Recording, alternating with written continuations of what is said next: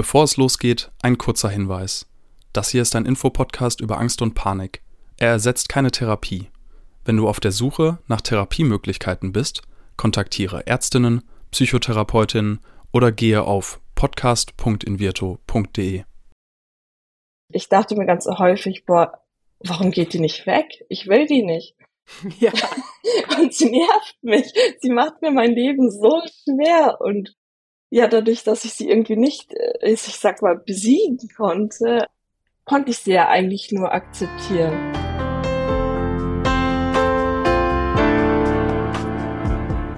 Herzlich willkommen bei Keine Panik, dem Angstpodcast von Invirto. Moin und herzlich willkommen zu einer neuen Folge Keine Panik, der Angstpodcast. Heute ist Biene Steindor bei uns zu Gast. Biene ist Bloggerin, Autorin und thematisiert ihre Angststörung öffentlich auf ihrem Instagram-Account. Solange sie denken kann, leidet Biene unter Angst- und Panikattacken. Bis sie eine passende Therapeutin und einen Weg mit der Angst umzugehen gefunden hat, ist einige Zeit vergangen. Von diesem Weg erzählt sie uns heute. Außerdem erklärt Biene, wie ihr Achtsamkeit und Selbstakzeptanz beim Umgang mit ihrer Angst helfen. Ich bin Diana Huth, Psychologin und ich freue mich sehr, dass du da bist, Biene. Moin. Moin. Ja, wir sind natürlich sehr gespannt. Der eine oder andere kennt dich vielleicht ja schon zum Beispiel von Instagram unter Biene Steindor.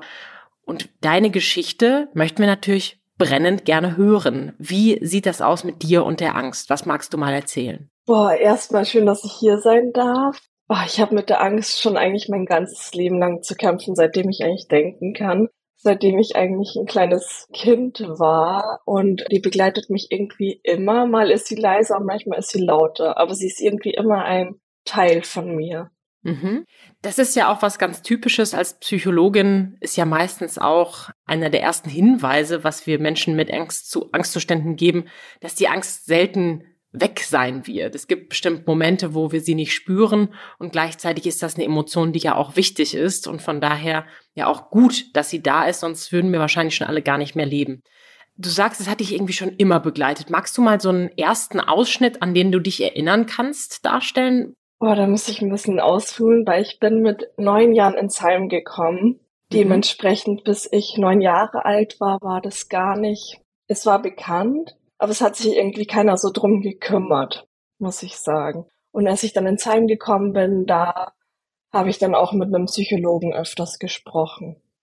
Als Jugendliche, ja, als Jugendliche war ich auch ziemlich ängstlich. Da hatte ich immer Angst, was andere von mir denken könnten. Oder wenn ich ein Referat halten musste, das war total schlimm für mich. Das hat sich in dem Moment angefühlt, als würde die Welt untergehen für mich. Oder auch ja, auch so ein kleines, großes Misstrauen gegenüber anderen Menschen oder fremden Menschen, insbesondere Männer auch. Also ich kann mir vorstellen, dass es sehr viele Menschen kennen und insbesondere Frauen wahrscheinlich, aber ich hatte da schon immer das Gefühl, dass ich da sehr ängstlich bin und auch ziemlich angespannt bin. Mhm. Jetzt hast du ja schon eine Situation beschrieben, auch im jugendlichen Alter. Wir waren gerade so bei neun Jahren mit dem Psychologen im Heim. Das heißt, was ist dazwischen passiert? Wie habt ihr beide weitergearbeitet oder vielleicht auch andere Menschen mit dir? Ah, es war eigentlich nur so, dass ich mit dem Psychologen und auch mit einer Heilpädagogin öfters drüber geredet habe. Und das war es eigentlich nur leider, so im Nachhinein. Also ich habe sehr viel geredet und es hat mir auch geholfen.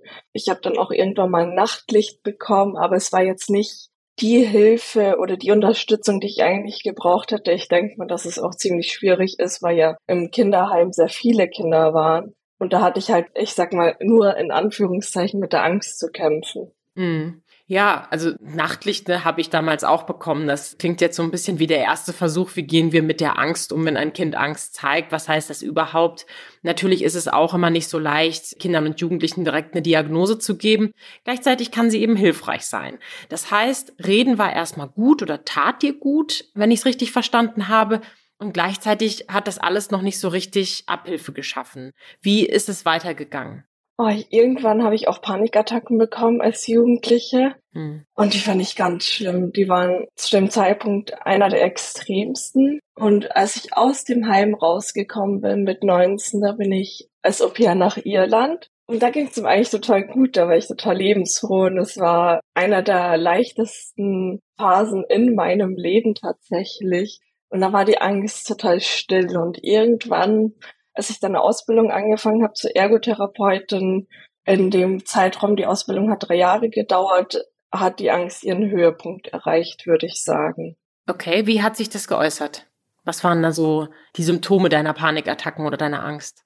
Ich bin jeden Tag in die Ausbildung und auch ins Praktikum mit Angst gegangen. Ich hatte jeden Tag Angst irgendwie vor Bewertung anderer, dass ich gesehen werde, was man von mir denken könnte. Allein, dass ich im Raum bin und dann mit einem Patienten oder Klienten was mache und dabei beobachtet werde, fand ich ganz schlimm. Ich habe mich zwar meine Angst gestellt, dass ich jeden Tag in die Ausbildung gegangen bin, aber es wurde irgendwie nicht besser. Ich weiß nicht warum. Also mhm. leider wurde es nicht besser. Zum Zeitpunkt war ich auch in der Psychotherapie, die hat mir aber leider nicht so viel gebracht und die war auch ziemlich unregelmäßig. Und ich habe die Ausbildung nach zweieinhalb Jahren abgebrochen, weil zu dem Zeitpunkt hatte ich dann auch ein Piepsen im Ohr, so ein Pfeifen. Ich war dann auch beim Arzt und dann hieß es, ja, ist psychosomatisch und vom Stress und von der Anspannung. Und ich habe mich trotzdem immer wieder in die Ausbildung geschleppt, sage ich mal. Und irgendwann hatte ich dann zwei dissoziative Krampfanfälle in der Ausbildung. Mhm. Und das fand ich so schlimm, weil ich das gar nicht gemerkt habe. Also es kam wie aus dem Nichts und ja, dann musste ich erstmal klarkommen und habe die Ausbildung abgebrochen. Dissoziative Krampfanfälle, was verstehst du darunter? Vielleicht müssen wir das dem einen oder anderen nochmal erklären, wie du dich da auch gefühlt hast.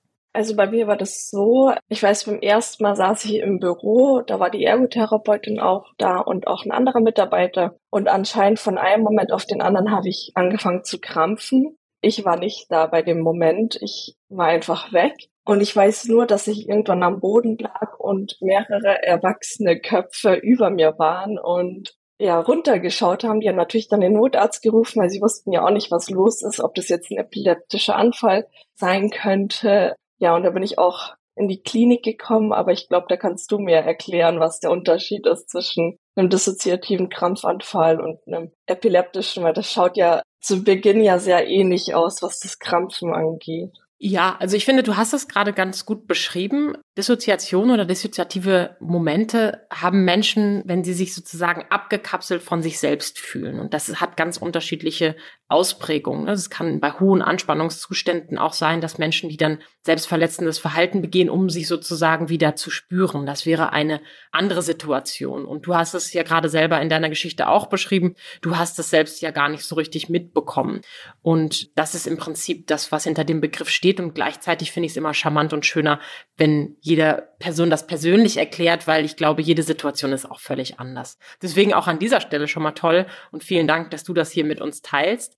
Ich könnte mir vorstellen, also wenn ich in deiner Situation gewesen wäre und hätte schon solche Momente der naja, sozialen Ängste auch gehabt, sowas denken die Leute von mir und dann gucken die auch noch alle von oben und ich muss jetzt hier abtransportiert werden, dann hätte ich auch Schwierigkeiten gehabt, da wieder zurückzufinden. Wie war das für dich? Oh, es war ziemlich schwierig. Es war wirklich sehr, sehr schwierig, weil es hat sich wie ein Kontrollverlust angefühlt.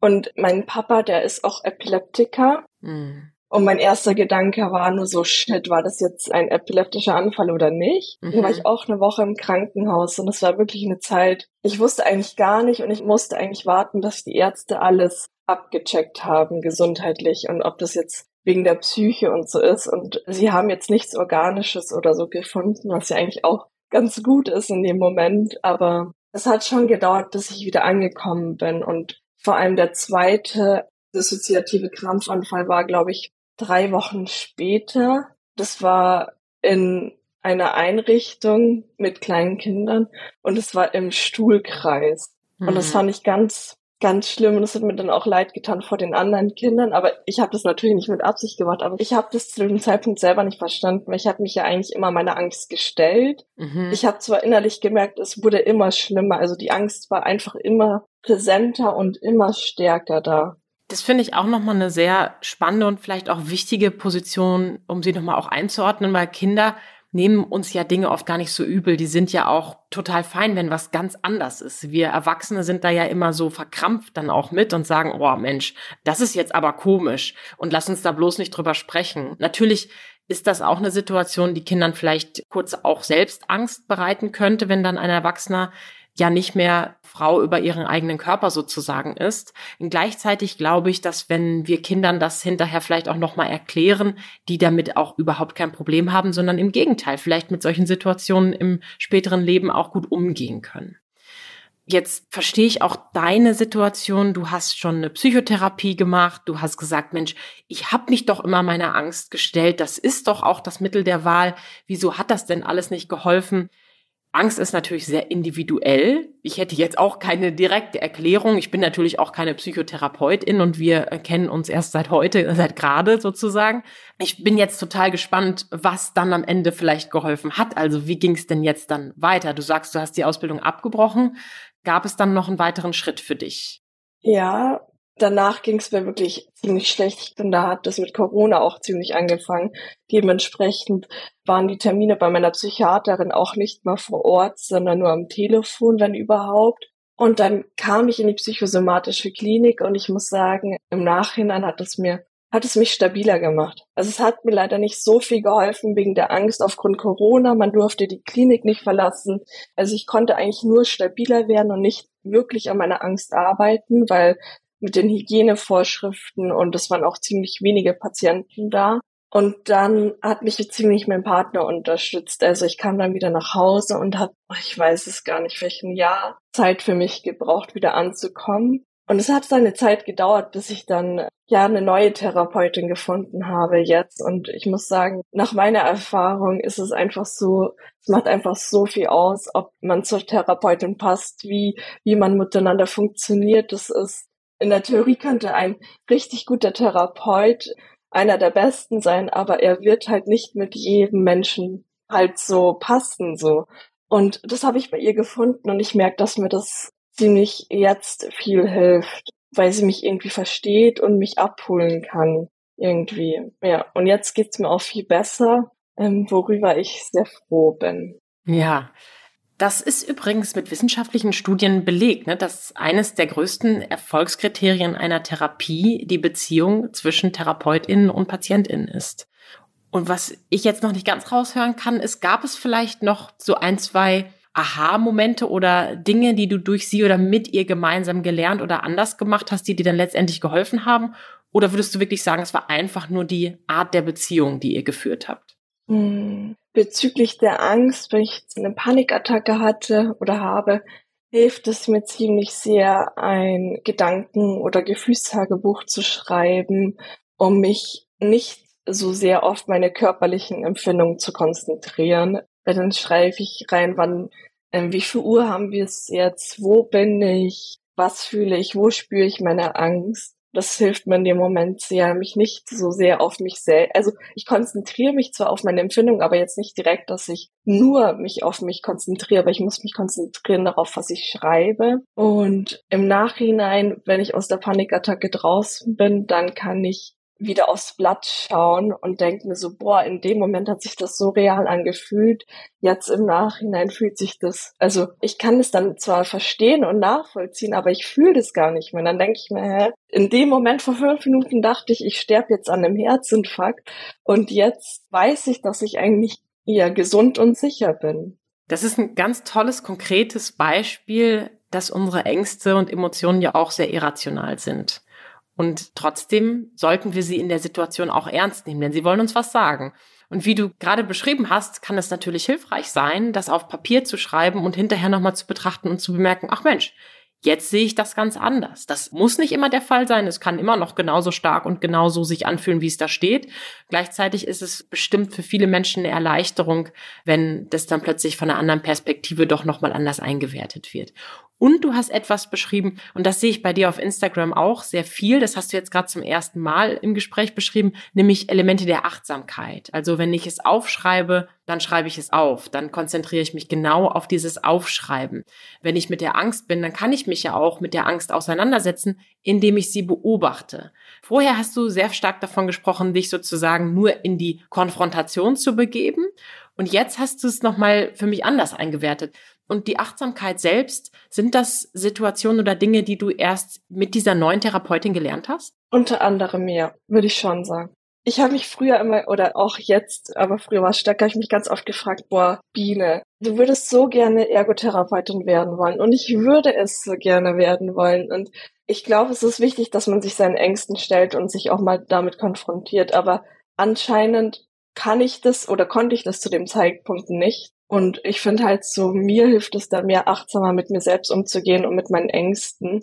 Was bringt das mir, wenn ich dann sage, boah, jetzt hast du es versucht mit der Angst und du bist so angespannt und eigentlich macht dir das eigentlich gar keinen Spaß mehr, was du eigentlich machst und mich mit Selbstvorwürfen dann konfrontiere und jetzt versuche ich eher Step by Step aus meiner Komfortzone rauszugehen und es eher auf die Achtsamkeit zu bewegen. Hm.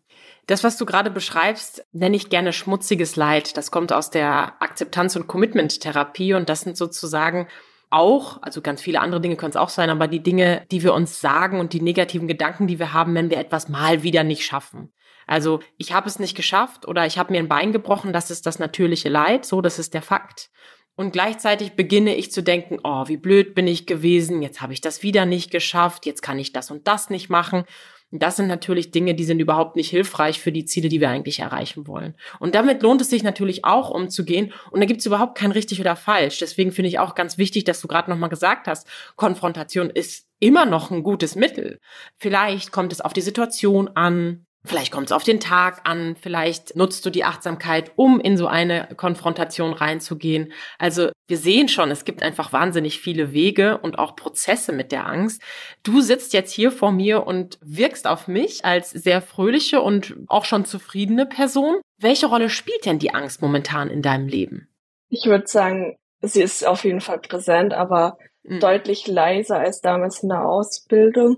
Aber das ist auch immer wieder phasenweise. Wenn es mir psychisch und emotional nicht gut geht, dann ist die Angst auch viel näher da. Also da muss irgendwas passieren und plötzlich ist sie da und ich denke mir so, boah, hallo, du schon wieder hier. ja. Ist auf jeden Fall auch eine gute Strategie, die Angst so zu begrüßen, ne? Also so, hallo, da bist du. Es hilft ja auch, die Angst nochmal einzuwerten. Wir haben gerade bei Angstzuständen oft das Gefühl, wir sind die Angst. Egal, ob das jetzt mir als Person ohne diagnostizierte Angststörung passiert, als auch Menschen mit Angststörung. Das ist ein so intensives Gefühl, dass wir dann an nichts anderes denken können. Wenn wir uns bewusst machen, dass wir nicht die Angst sind, sondern Angst haben, können wir schon mal einen Schritt uns davon distanzieren. Und wenn es noch so charmant formuliert ist, wie du es gerade gemacht hast, hallo, da bist du wieder, dann gibt das ja auch direkt ein bisschen mehr Leichtigkeit. Ja, total, total. Wie ist es jetzt für dich? Was würdest du noch beschreiben? Manchmal kommt die Angst hoch, wenn ich einkaufen bin tatsächlich. Oh, ich mag das gar nicht in der Warteschlange zu stehen. Irgendwie, weil ich finde, man ist da schon so ein bisschen auf dem Präsentierteller mhm. oder auch die Einkäufe einzuräumen und dann allein wieder gesehen zu werden, finde ich ganz schlimm. Und die Angst ist eigentlich schon ständig da vor der Bewertung anderer. Davor habe ich ziemlich viel Angst oder auch Angst vor der Zukunft manchmal oder was ist, wenn ich sterben könnte. Also ich habe auch eine große Angst, sterben zu können oder dass es mir nicht gut geht. Und die ist eigentlich schon immer da, aber dadurch, dass ich die Therapeutin habe, finde ich, kann ich das ganz gut handeln und es unterstützt mich auch und andere achtsame Übungen zu machen. Also ich versuche die Angst nicht mehr tagelang da sein zu lassen, ohne dass ich darauf reagiere, sondern versuche dann schon irgendwie etwas zu machen. Können wir sagen, die Angst ist dein Begleiter, nicht ständig, doch sie ist dein Begleiter und du lebst dein Leben? Ja, definitiv. Wie ist das denn mit deinem Umfeld? Also wir haben schon von deiner Familie früher gehört, dass du sozusagen ja da nicht so in die Kommunikation treten konntest über deine Ängste, sondern das erste Mal beim Psychologen im Heim. Wie ist das im Laufe deines Lebens und wie ist es auch jetzt? Hast du Menschen von deiner Angststörung erzählt? Hast du auch gerade damals in der Ausbildung das nochmal versucht einzuwerten oder dachtest du lieber, oh, ist mir jetzt so unangenehm, ich möchte mit gar keinem mehr von denen sprechen, die mich so von oben angeguckt haben, als ich da meinen Kampfzustand hatte. Wie ist dein Umfeld damit umgegangen und wie bist du mit deinem Umfeld umgegangen? Am Anfang war das ziemlich schwierig, weil ich besonders auch in der Ausbildung dachte ich mir, boah, ich will Ergotherapeutin werden. Und eine Therapeutin, die ja selber mit so viel oder mehreren psychischen Erkrankungen zu kämpfen hat. Ich hatte dann irgendwie Angst, dass man denken könnte, ich bin fehl am Platz. Dementsprechend habe ich versucht, da gar nicht drüber zu reden. Und auch bei meinen Freundinnen habe ich das am Anfang gar nicht so erwähnt, weil ich mir dachte, einmal hatte ich Angst, dass ich schwach wirken könnte und dann wollte ich mich nicht so präsentieren. Und ja, jetzt so im Nachhinein habe ich auch gemerkt und auch gelernt, wie gut es tut, mich zu öffnen und auch, ja, dass ich auch von außen was zurückgemeldet bekomme. Und auf Instagram habe ich ganz lange auch nicht über mentale Gesundheit und Ängste gesprochen. Ich habe davor über Nachhaltigkeit geschrieben und gesprochen und ich habe dann oft gemerkt, boah, mir geht's nicht gut und irgendwie hat sich das nicht mehr so fein miteinander angefühlt, also nicht mehr so rein. Und genau, dann hat mein Partner mir einen Schubs gegeben, auch unter anderem. Wir haben da viel mhm. geredet. Mhm.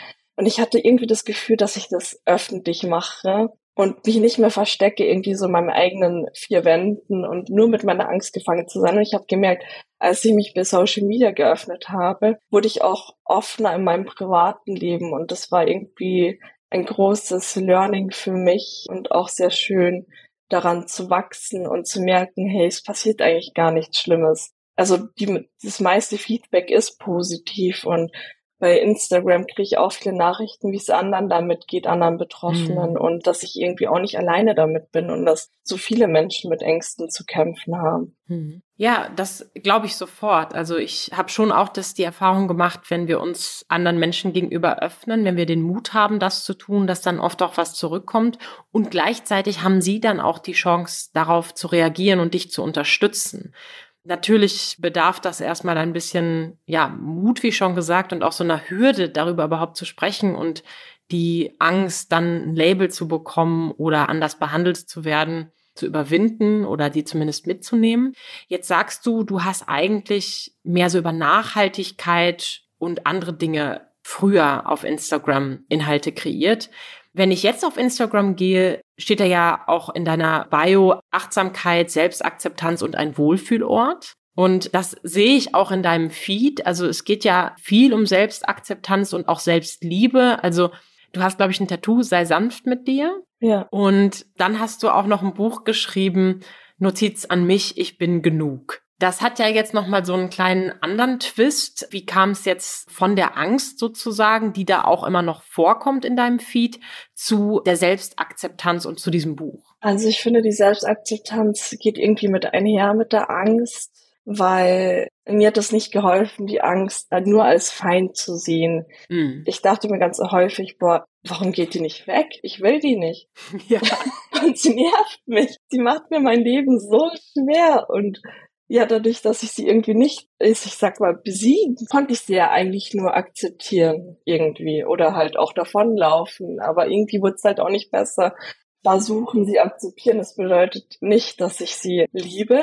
Ich weiß, sie will mich ja eigentlich nur schützen im Alltag und sie meint es ja eigentlich nur gut, nur ist sie oft zu extrem da.